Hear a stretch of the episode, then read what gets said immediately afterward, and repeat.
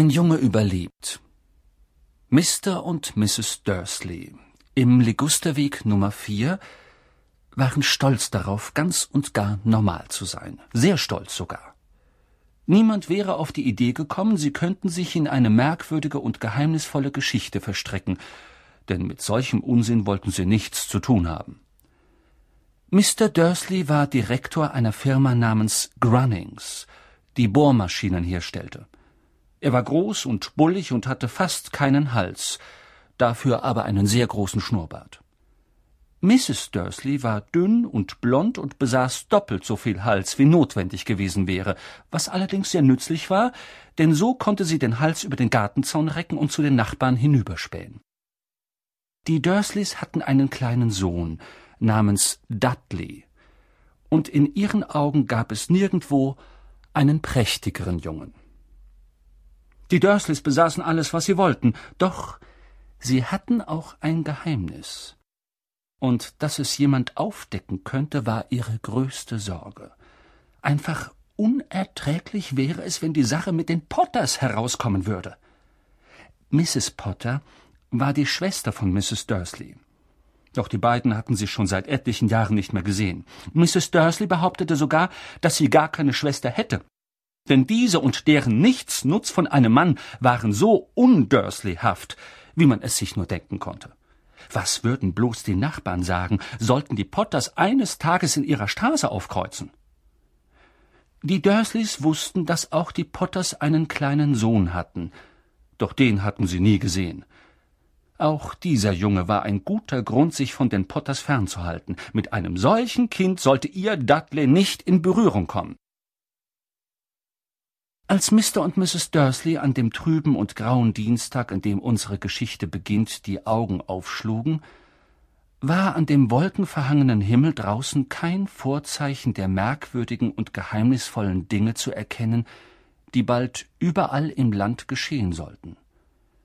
Mr. Dursley summte vor sich hin und suchte sich für die Arbeit seine langweiligste Krawatte aus, und Mrs. Dursley schwatzte munter vor sich hin, während sie mit dem schreienden Dudley rangelte und ihn in seinen Hochstuhl zwängte. Keiner von ihnen sah den riesigen Waldkauz am Fenster vorbeifliegen. Um halb neun griff Mr. Dursley nach der Aktentasche, gab seiner Frau einen Schmatz auf die Wange und versuchte es auch bei Dudley mit einem Abschiedskuss. Der ging jedoch daneben, weil Dudley gerade einen Wutanfall hatte und die Wände mit seinem Haferbrei bewarf. Kleiner Schlingel, gluckste Mr. Dursley, während er nach draußen ging. Er setzte sich in den Wagen und fuhr rückwärts die Einfahrt zu Nummer vier hinaus. An der Straßenecke fiel ihm zum ersten Mal etwas Merkwürdiges auf. Eine Katze, die eine Straßenkarte studierte. Einen Moment war Mr. Dursley nicht klar, was er gesehen hatte, dann wandte er rasch den Kopf zurück, um noch einmal hinzuschauen. An der Einbiegung zum Legusterweg stand eine getigerte Katze, aber eine Straßenkarte war nicht zu sehen. Woran er nur wieder gedacht hatte. Das musste eine Sinnestäuschung gewesen sein. Mr. Dursley blinzelte und starrte die Katze an. Die Katze starrte zurück. Während Mr. Dursley um die Ecke bog und die Straße entlang fuhr, beobachtete er die Katze im Rückspiegel. Jetzt las sie das Schild mit dem Namen Ligusterweg. Nein, sie blickte auf das Schild. Katzen konnten weder Karten noch Schilder lesen. Mr. Dursley gab sich einen kleinen Ruck und verjagte die Katze aus seinen Gedanken. Während er in Richtung Stadt fuhr, hatte er nur noch den großen Auftrag für Bohrmaschinen im Sinn, der heute hoffentlich eintreffen würde. Doch am Stadtrand wurden die Bohrmaschinen von etwas anderem aus seinen Gedanken verdrängt. Er saß im üblichen morgendlichen Stau fest und konnte nicht umhin zu bemerken, dass offenbar eine Menge seltsam gekleideter Menschen unterwegs waren. Menschen in langen und weiten Umhängen. Mr. Dursley konnte Leute nicht ausstehen, die sich komisch anzogen, wie sich die jungen Leute herausputzten. Das musste wohl irgendeine dumme neue Mode sein. Er trommelte mit den Fingern auf das Lenkrad und sein Blick fiel auf eine Ansammlung dieser merkwürdigen Gestalten nicht weit von ihm. Ganz aufgeregt flüsterten sie miteinander. Erzürnt stellte Mr. Dursley fest, dass einige von ihnen überhaupt nicht jung waren. Nanu, dieser Mann dort musste älter sein als er und trug einen smaragdgrünen Umhang. Der hatte vielleicht Nerven. Doch dann fiel Mr. Dursley plötzlich ein, dass dies wohl eine verrückte Verkleidung sein musste. Die Leute sammelten offenbar für irgendwas. Ja, so musste es sein. Die Autoschlange bewegte sich, und ein paar Minuten später fuhr Mr. Dursley auf den Parkplatz seiner Firma, die Gedanken wieder bei den Bohrern. In seinem Büro im neunten Stock saß Mr. Dursley immer mit dem Rücken zum Fenster. Andernfalls wäre es ihm an diesem Morgen schwer gefallen, sich auf die Bohrer zu konzentrieren. Er bemerkte die Eulen nicht, die am helllichten Tage vorbeischossen, wohl aber die Leute unten auf der Straße. Sie deuteten in die Lüfte und verfolgten mit offenen Mündern, wie eine Eule nach der anderen über ihre Köpfe hinwegflog. Die meisten von ihnen hatten überhaupt noch nie eine gesehen, nicht einmal nachts. Mr. Dursley jedoch verbrachte einen ganz gewöhnlichen, eulenfreien Morgen. Er machte fünf verschiedene Leute zur Schnecke, er führte mehrere wichtige Telefongespräche und schrie dabei noch ein wenig lauter. Bis zur Mittagspause war er glänzender Laune und wollte sich nun ein wenig die Beine vertreten und beim Bäcker über der Straße einen Krapfen holen. Die Leute in der merkwürdigen Aufmachung hatte er schon längst vergessen. Doch nun auf dem Weg zum Bäcker begegnete er einigen dieser Gestalten. Im Vorbeigehen warf er ihnen zornige Blicke zu. Er wusste nicht warum, aber sie bereiteten ihm Unbehagen. Auch dieses Pack hier tuschelte ganz aufgeregt, und eine Sammelbüchse war nirgends zu sehen.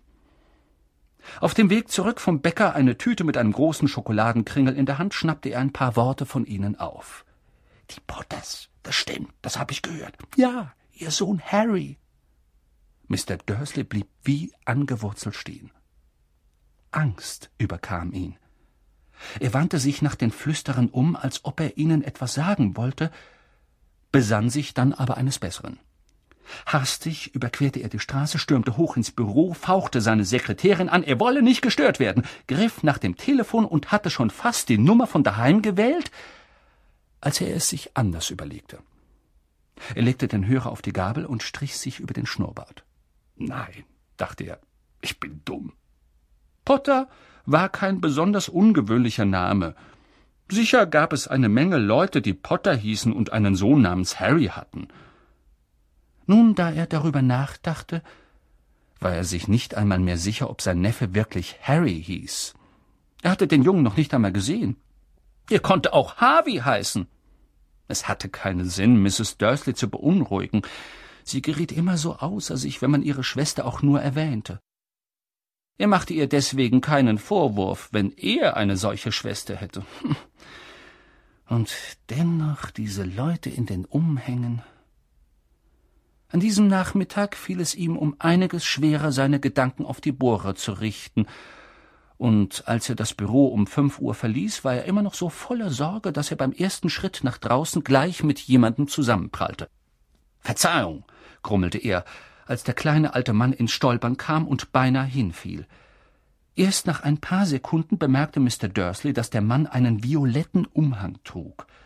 Dass er ihn fast umgestoßen hatte, schien ihn gar nicht weiter zu ärgern. Im Gegenteil, auf seinem Gesicht öffnete sich ein breites Lächeln, und die Leute, die vorbeigingen, blickten auf, als er mit piepsiger Stimme sagte Heute verzeih ich alles, mein lieber Herr. Heute kann mich nichts aus der Bahn werfen. Freuen wir uns, denn du weißt schon, wer ist endlich von uns gegangen. Selbst Muckel wie Sie sollten diesen freudigen, freudigen Tag feiern. Und der alte Mann umarmte Mr. Dursley ungefähr in Bauchhöhe und ging von dannen. Mr. Dursley stand da wie angewurzelt. Ein völlig Fremder hatte ihn umarmt. Auch hatte er ihn wohl einen Muggel genannt, was immer das auch sein mochte. Völlig durcheinander eilte er zu seinem Wagen und fuhr nach Hause. Er hoffte sich diese Dinge nur einzubilden, und das war neu für ihn, denn von Einbildungskraft hielt er normalerweise gar nichts. Als er in die Auffahrt von Nummer vier einbog, fiel sein Blick als erstes, und das besserte seine Laune nicht gerade, auf die getigerte Katze, die er am Morgen schon gesehen hatte. Sie saß jetzt auf seiner Gartenmauer. Gewiss war es dieselbe Katze, sie hatte dasselbe Muster um die Augen. Psst! zischte Mr. Dursley laut. Die Katze regte sich nicht. Sie blickte ihn nur aus ernsten Augen an. War so etwas denn normal für Katzen? fragte sich Mr. Dursley. Er versuchte sich zusammenzureißen und öffnete die Haustür.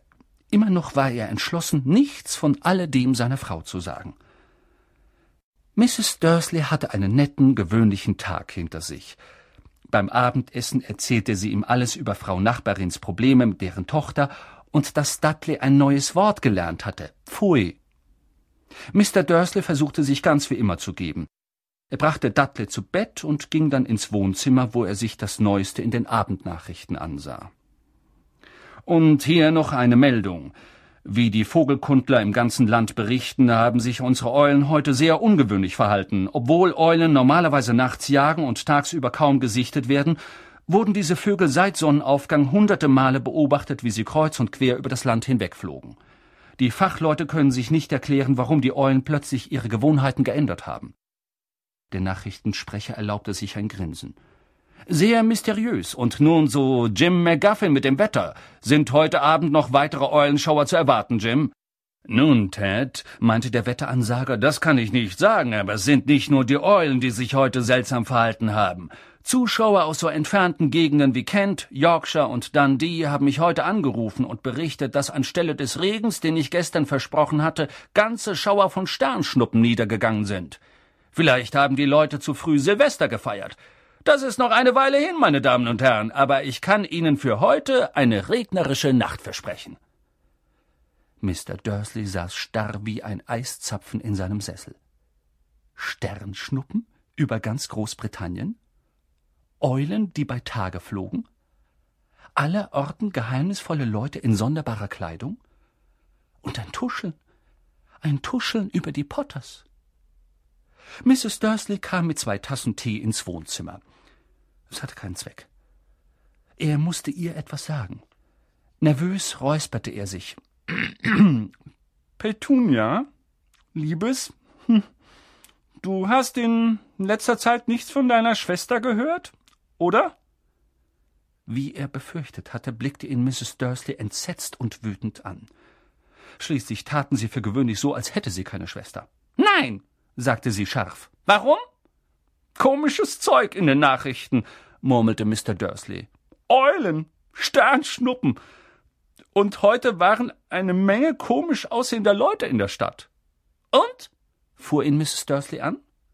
Nun, hm, ich dachte nur, vielleicht, ja, hat es etwas zu tun mit, du weißt, ihrem Klüngel.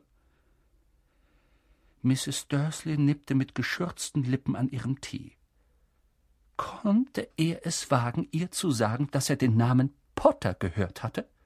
Nein, das konnte er nicht.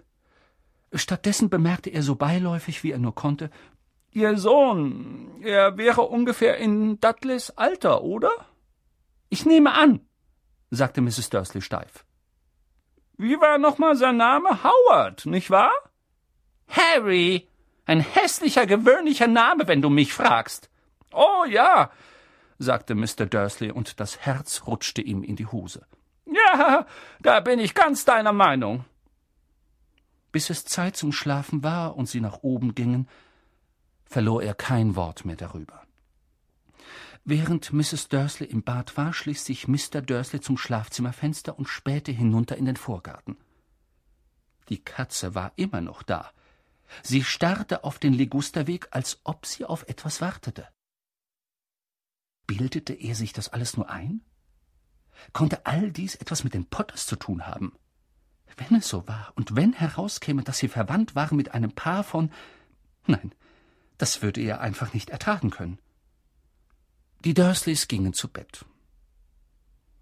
Mrs. Dursley schlief rasch ein, doch Mr. Dursley lag wach und wälzte alles noch einmal im Kopf hin und her. Bevor er einschlief, kam ihm ein letzter tröstender Gedanke. Selbst wenn die Potters wirklich mit dieser Geschichte zu tun hatten, gab es keinen Grund, warum sie bei ihm und Mrs. Dursley auftauchen sollten. Die Potters wussten sehr wohl, was Petunia von ihnen und ihresgleichen hielt. Er konnte sich nicht denken, wie er und Petunia in irgendetwas hineingeraten sollten, was dort draußen vor sich ging. Er gähnte und drehte sich auf die Seite. Damit würden er und seine Frau jedenfalls nichts zu tun haben. Wie sehr er sich täuschte. Mr. Dursley mochte in einen unruhigen Schlaf hinübergeglitten sein, doch die Katze draußen auf der Mauer zeigte keine Spur von Müdigkeit. Sie saß noch immer da wie eine Statue, die Augen ohne zu blinzeln auf die weiter entfernte Ecke des Ligusterwegs gerichtet. Kein Härchen regte sich, als eine Straße weiter eine Autotür zugeknallt wurde, oder als zwei Eulen über ihren Kopf hinwegschwerten. In der Tat war es fast Mitternacht, als die Katze sich zum ersten Mal rührte. An der Ecke, die sie beobachtet hatte, erschien ein Mann, so jäh und lautlos, als wäre er geradewegs aus dem Boden gewachsen. Der Schwanz der Katze zuckte, und ihre Augen verengten sich zu Schlitzen. Einen Mann wie diesen hatte man im Legusterweg noch nie gesehen. Er war groß, dünn und sehr alt, jedenfalls der silbernen Farbe seines Haares und Bartes nachzuschließen, die beide so lang waren, dass sie in seinem Gürtel steckten. Er trug eine lange Robe, einen purpurroten Umhang, der den Boden streifte, und Schnallenstiefel mit hohen Hacken. Seine blauen Augen leuchteten funkelnd hinter den halbmondförmigen Brillengläsern hervor, und seine Nase war sehr lang und krumm, als ob sie mindestens zweimal gebrochen wäre. Der Name dieses Mannes war Albus Dumbledore. Albus Dumbledore schien nicht zu bemerken, dass er soeben in einer Straße aufgetaucht war, in der alles an ihm, von seinem Namen bis zu seinen Stiefeln, keineswegs willkommen war.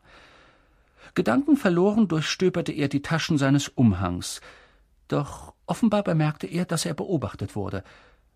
Denn plötzlich sah er zu der Katze hinüber, die ihn vom anderen Ende der Straße her immer noch anstarrte. Aus irgendeinem Grunde schien ihn der Anblick der Katze zu belustigen. Er gluckste vergnügt und murmelte Ich hätte es wissen müssen. In seiner Innentasche hatte er gefunden, wonach er suchte. Es sah aus wie ein silbernes Feuerzeug. Er ließ den Deckel aufschnappen, hielt es hoch in die Luft und ließ es knipsen. Mit einem leisen Plopp ging eine Straßenlaterne in der Nähe aus. Er knipste nochmal, und die nächste Laterne flackerte und erlosch. Zwölfmal knipste er mit dem Ausmacher, bis die einzigen Lichter, die in der ganzen Straße noch zu sehen waren, zwei kleine Stecknadelköpfe in der Ferne waren, und das waren die Augen der Katze, die ihn beobachtete. Niemand, der jetzt aus dem Fenster geschaut hätte, auch nicht die scharfäugige Mrs. Dursley, hätte nun irgendetwas von dem mitbekommen, was unten auf dem Bürgersteig geschah. Dumbledore ließ den Ausmacher in die Umhangtasche gleiten und machte sich auf den Weg die Straße entlang zu Nummer vier, wo er sich auf die Mauer neben die Katze setzte. Er sah sie nicht an, doch nach einer Weile sprach er mit ihr. Was für eine Überraschung, Sie hier zu sehen, Professor McGonagall. Mit einem Lächeln wandte er sich zur Seite. Doch die Tigerkatze war verschwunden. Statt ihrer lächelte er einer ziemlich ernst dreinblickenden Frau mit Brille zu, deren Gläser quadratisch waren, wie das Muster um die Augen der Katze. Auch sie trug einen Umhang, einen smaragdgrünen. Ihr schwarzes Haar war zu einem festen Knoten zusammengebunden, Sie sah recht verwirrt aus. Woher wussten Sie, dass ich es war? fragte sie. Mein lieber Professor, ich habe noch nie eine Katze so steif dasitzen sehen. Sie wären auch steif, wenn Sie den ganzen Tag auf einer Backsteinmauer gesessen hätten, sagte Professor McGonagall. Den ganzen Tag? Wo Sie doch hätten feiern können. Ich muss auf dem Weg an mindestens einem Dutzend Feste und Partys vorbeigekommen sein. Verärgert schnaubte Professor McGonagall durch die Nase. Oh ja, alle Welt feiert, sehr schön, sagte sie ungeduldig. Man sollte meinen, Sie könnten ein bisschen vorsichtiger sein, aber nein, selbst die Muckel haben bemerkt, dass etwas los ist. Sie haben es in Ihren Nachrichten gebracht. Mit einem Kopfrucken deutete sie auf das dunkle Wohnzimmerfenster der Dursleys. Ich habe es gehört. Ganze Schwärme von Eulen, Sternschnuppen. Nun, ganz dumm sind sie auch wieder nicht. Sie mussten einfach irgendetwas bemerken. Sternschnuppen unten in Kent. Ich wette, das war Daedalus Diggle. Hm, der war noch nie besonders vernünftig. Sie können ihnen keinen Vorwurf machen, sagte Dumbledore sanft. Elf Jahre lang haben wir herzlich wenig zu feiern gehabt. Das weiß ich, sagte Professor McGonagall gereizt. Aber das ist kein Grund, den Kopf zu verlieren. Die Leute sind einfach unvorsichtig, wenn sie sich am helllichten Tage draußen auf den Straßen herumtreiben und Gerüchte zum Besten geben. Wenigstens könnten sie Muckelsachen anziehen. Dabei wandte sie sich mit scharfem Blick Dumbledore zu, als hoffte sie, er würde ihr etwas mitteilen. Doch er schwieg und sie fuhr fort. Das wäre eine schöne Bescherung, wenn ausgerechnet an dem Tag da, du weißt schon wer, endlich verschwindet, die Muckel alles über uns herausfinden würden. Ich nehme an, er ist wirklich verschwunden, Dumbledore? Es sieht ganz danach aus, sagte Dumbledore. Wir müssen für vieles dankbar sein. Möchten Sie ein Brausebonbon? Ein was? Ein Zitronenbrausebonbon. Eine Nascherei der Muckels, auf die ich ganz scharf bin. Nein, danke, sagte Professor McGonagall kühl, als sei jetzt nicht der richtige Moment für Zitronenbrausebonbons. Wie ich schon sagte, selbst wenn, du weißt schon, wer wirklich fort ist. Mein lieber Professor, eine vernünftige Person wie Sie kann ihn doch sicher beim Namen nennen. Der ganze Unsinn mit, du weißt schon wer, Seit elf Jahren versuche ich, die Leute dazu zu bringen, ihn bei seinem richtigen Namen zu nennen. Voldemort. Professor McGonagall zuckte zurück. Doch Dumbledore, der zwei weitere Bonbons aus der Tüte fischte, schien davon keine Notiz zu nehmen. Es verwirrt doch nur, wenn wir dauernd du weißt schon wer sagen. Ich habe nie eingesehen, warum ich Angst davor haben sollte, Voldemorts Namen auszusprechen. Das weiß ich wohl, sagte Professor McGonagall halb aufgebracht, halb bewundernd. Doch Sie sind anders. Alle wissen, dass Sie der Einzige sind, den du weißt. Na gut, Voldemort fürchtete. Sie schmeicheln mir, sagte Dumbledore leise. Voldemort hatte Kräfte, die ich nie besitzen werde. Nur weil Sie zu, ja, ja, nobel sind, um sie einzusetzen. Ein Glück, dass es dunkel ist. So rot bin ich nicht mehr geworden, seit Madame Pomfrey mir gesagt hat, ihr gefielen meine neuen Ohrenschützer. Professor McGonagall sah Dumbledore scharf an und sagte, die Eulen sind nichts gegen die Gerüchte, die umherfliegen. Wissen Sie, was alle sagen? Warum er verschwunden ist? Was ihn endlich aufgehalten hat? Offenbar hatte Professor McGonagall den Punkt erreicht, über den sie unbedingt reden wollte, den wirklichen Grund, warum sie den ganzen Tag auf einer kalten, harten Mauer gewartet hatte. Denn weder als Katze noch als Frau, hatte sie Dumbledore mit einem so durchdringenden Blick festgenagelt wie jetzt. Was auch immer alle sagen mochten, offensichtlich glaubte sie es nicht, bis sie es aus dem Mund von Dumbledore gehört hatte. Der jedoch nahm sich ein weiteres Zitronenbrausebonbon und schwieg. Was Sie sagen, drängte sie weiter, ist nämlich, dass Voldemort letzte Nacht in Godric's Hollow auftauchte. Er war auf der Suche nach den Potters. Dem Gerücht zufolge sind Lily und James Potter. Sie sind tot. Dumbledore senkte langsam den Kopf. Professor McGonagall stockte der Atem. Lily und James. Ich kann es nicht glauben. Ich wollte es nicht glauben. Oh, Albus. Dumbledore streckte die Hand aus und klopfte ihr sanft auf die Schultern. Ich weiß, ich weiß, sagte er mit belegter Stimme. Professor McGonagall fuhr mit zitternder Stimme fort. Das ist nicht alles. Es heißt, er habe versucht, Potters Sohn Harry zu töten. Aber er konnte es nicht. Er konnte diesen kleinen Jungen nicht töten. Keiner weiß warum oder wie, aber es heißt, als er Harry Potter nicht töten konnte, fiel Voldemorts Macht in sich zusammen, und deshalb ist er verschwunden. Dumbledore nickte mit düsterer Miene. Ist das wahr? stammelte Professor McGonagall. Nach all dem, was er getan hat, nach all den Menschen, die er umgebracht hat, konnte er einen kleinen Jungen nicht töten? Das ist einfach unglaublich. Ausgerechnet das setzt ihm ein Ende. Aber wie um Himmels willen konnte Harry das überleben? Wir können nur mutmaßen, sagte Dumbledore. Vielleicht werden wir es nie wissen. Professor McGonagall zog ein Spitzentaschentuch hervor und betupfte die Augen unter der Brille.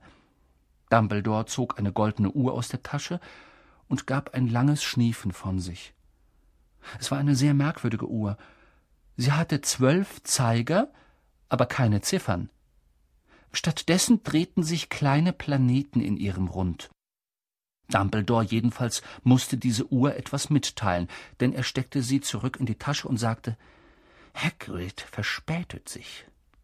Übrigens nehme ich an, er hat Ihnen erzählt, dass ich hierher kommen würde. Ja, sagte Professor McGonagall. Und ich nehme nicht an, dass Sie mir sagen werden, warum Sie ausgerechnet hier sind. Ich bin gekommen, um Harry zu seiner Tante und seinem Onkel zu bringen. Sie sind die einzigen aus der Familie, die ihm noch geblieben sind. Sie meinen doch nicht. Sie können einfach nicht die Leute meinen, die hier wohnen, rief Professor McGonagall, sprang auf und deutete auf Nummer vier. Dumbledore, das geht nicht.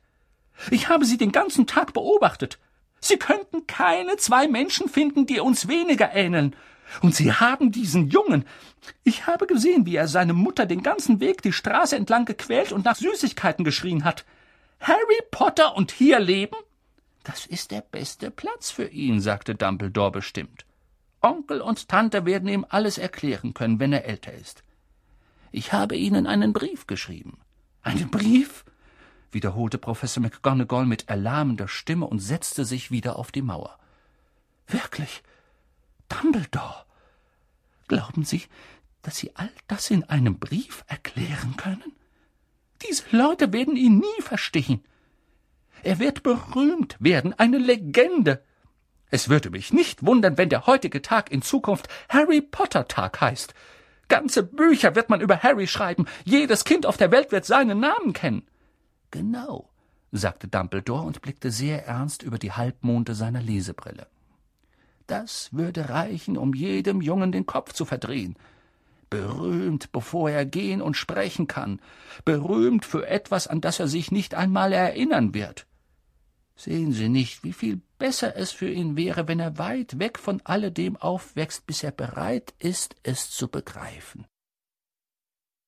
Professor McGonagall öffnete den Mund, änderte ihre Meinung, schluckte und sagte Ja. Ja, Sie haben recht, natürlich, doch wie kommt der Junge hierher, Dumbledore? Plötzlich musterte sie seinen Umhang, als dachte sie, er verstecke vielleicht den kleinen Harry darunter. Hagrid bringt ihn mit. Sie halten es für klug, Hagrid etwas so Wichtiges anzuvertrauen? Ich würde Hagrid mein Leben anvertrauen, sagte Dumbledore. Ich behaupte nicht, dass sein Herz nicht am rechten Fleck ist, grummelte Professor McGonagall. Doch Sie können nicht so tun, als ob er besonders umsichtig wäre. Er neigt dazu. Was war das? Ein tiefes Brummen hatte die Stille um sie her zerbrochen. Immer lauter wurde es, und sie schauten links und rechts die Straße hinunter, ob vielleicht ein Scheinwerfer auftauchte. Der Lärm schwoll zu einem Dröhnen an, und als sie beide zum Himmel blickten, da fiel ein riesiges Motorrad aus den Lüften und landete auf der Straße vor ihnen. Schon das Motorrad war gewaltig, doch nichts im Vergleich zu dem Mann, der breitbeinig darauf saß. Er war fast zweimal so groß wie ein gewöhnlicher Mann und mindestens fünfmal so breit. Er sah einfach verboten dick aus und so wild. Haar und Bart verdeckten mit langen Strähnen fast sein ganzes Gesicht. Er hatte Hände so groß wie Mülleimerdeckel, und in den Lederstiefeln steckten Füße wie Delfinbabys. In seinen ausladenden, muskelbepackten Armen hielt er ein Bündel aus Leintüchern. Hagrid, sagte Dumbledore mit erleichterter Stimme. Endlich. Und wo hast du dieses Motorrad her? Hab es geborgt, Professor Dumbledore, Sir sagte der Riese und kletterte vorsichtig von seinem Motorrad. Der junge Sirius Schwarz hat es mir geliehen. Ich hab ihn, Sir. Keine Probleme? Nein, Sir. Das Haus war fast zerstört, aber ich habe ihn gerade noch herausholen können, bevor die Muggel angeschwert kamen. Er ist eingeschlafen, als wir über Bristol flogen. Dumbledore und Professor McGonagall neigten ihre Köpfe über das Leintuchbündel. Darin steckte gerade eben zu sehen ein kleiner Junge, fast noch ein Baby in tiefem Schlaf. Unter einem Büschel rabenschwarzen Haares, auf der Stirn, konnten sie einen merkwürdigen Schnitt erkennen, der aussah wie ein Blitz. Ist es das, wo? flüsterte Professor McGonagall. Ja, sagte Dumbledore. Diese Narbe wird ihm immer bleiben. Können Sie nicht etwas dagegen tun, Dumbledore? Selbst wenn ich es könnte, ich würde es nicht. Narben können recht nützlich sein. Ich selbst habe eine oberhalb des linken Knies, und die ist ein tadelloser Plan der Londoner U-Bahn. Nun denn, gib ihn mir, Hagrid. Wir bringen es besser hinter uns. Dumbledore nahm Harry in die Arme und wandte sich dem Haus der Dursleys zu. Könnte ich. könnte ich ihm Adieu sagen, Sir? fragte Hagrid. Er beugte seinen großen, struppigen Kopf über Harry und gab ihm einen gewiss sehr kratzigen, barthaarigen Kuss. Dann plötzlich stieß Hagrid ein Heulen wie ein verletzter Hund aus. Psst, zischte Professor McGonagall. Sie wecken noch die Muggel auf. Verzeihung, schluchzte Hagrid, zog ein großes, gepunktetes Taschentuch hervor und vergrub das Gesicht darin. Aber ich kann es einfach nicht fassen. Lily und James tot. Und der arme kleine Harry muss jetzt bei den Muggels leben. Ja, ja, das ist alles sehr traurig, aber reiß dich zusammen, Hagrid, oder man wird uns entdecken, flüsterte Professor McGonagall und klopfte Hagrid behutsam auf den Arm, während Dumbledore über die niedrige Gartenmauer stieg und zum Vordereingang trat. Sanft legte er Harry vor die Eingangstür, zog einen Brief aus dem Umhang, steckte ihn zwischen Harrys Leintücher und kehrte dann zu den beiden anderen zurück. Eine ganze Minute lang standen die drei da und sahen auf das kleine Bündel. Hagrids Schultern zuckten.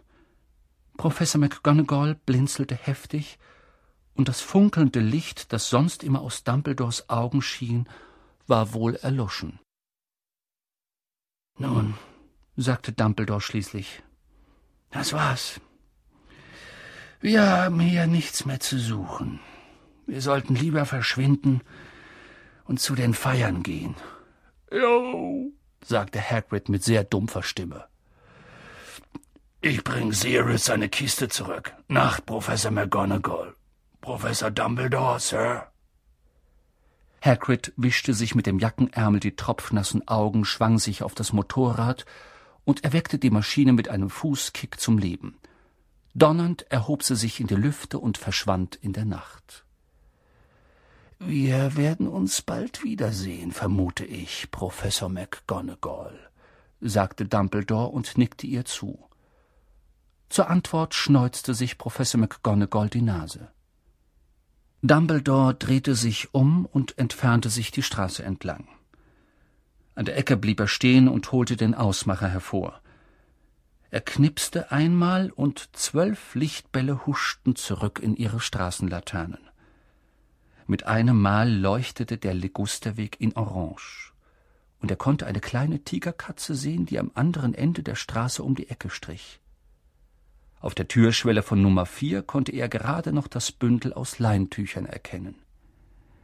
Viel Glück, Harry, murmelte er. Er drehte sich auf dem Absatz um und mit einem Wehen seines Umhangs war er verschwunden. Eine Brise kräuselte die sorgfältig geschnittenen Hecken des Legusterwegs, der still und ordentlich dalag, unter dem tintenfarbenen Himmel, und nie wäre man auf den Gedanken gekommen, dass hier etwas Unerhörtes geschehen könnte. In seinen Leintüchern drehte sich Harry Potter auf die Seite, ohne aufzuwachen. Seine kleinen Finger klammerten sich an den Brief neben ihm, und er schlief weiter nicht wissend, dass er etwas Besonderes war, nicht wissend, dass er berühmt war, nicht wissend, dass in ein paar Stunden, wenn Mrs. Dursley die Haustür öffnen würde, um die Milchflaschen hinauszustellen, ein Schrei ihn wecken würde, und auch nicht wissend, dass ihn sein Vetter Dudley in den nächsten Wochen peinigen und piesacken würde. Er konnte nicht wissen, dass in eben diesem Moment überall im Land Versammlungen stattfanden, Gläser erhoben wurden und gedämpfte Stimmen sagten Auf Harry Potter, den Jungen, der lebt.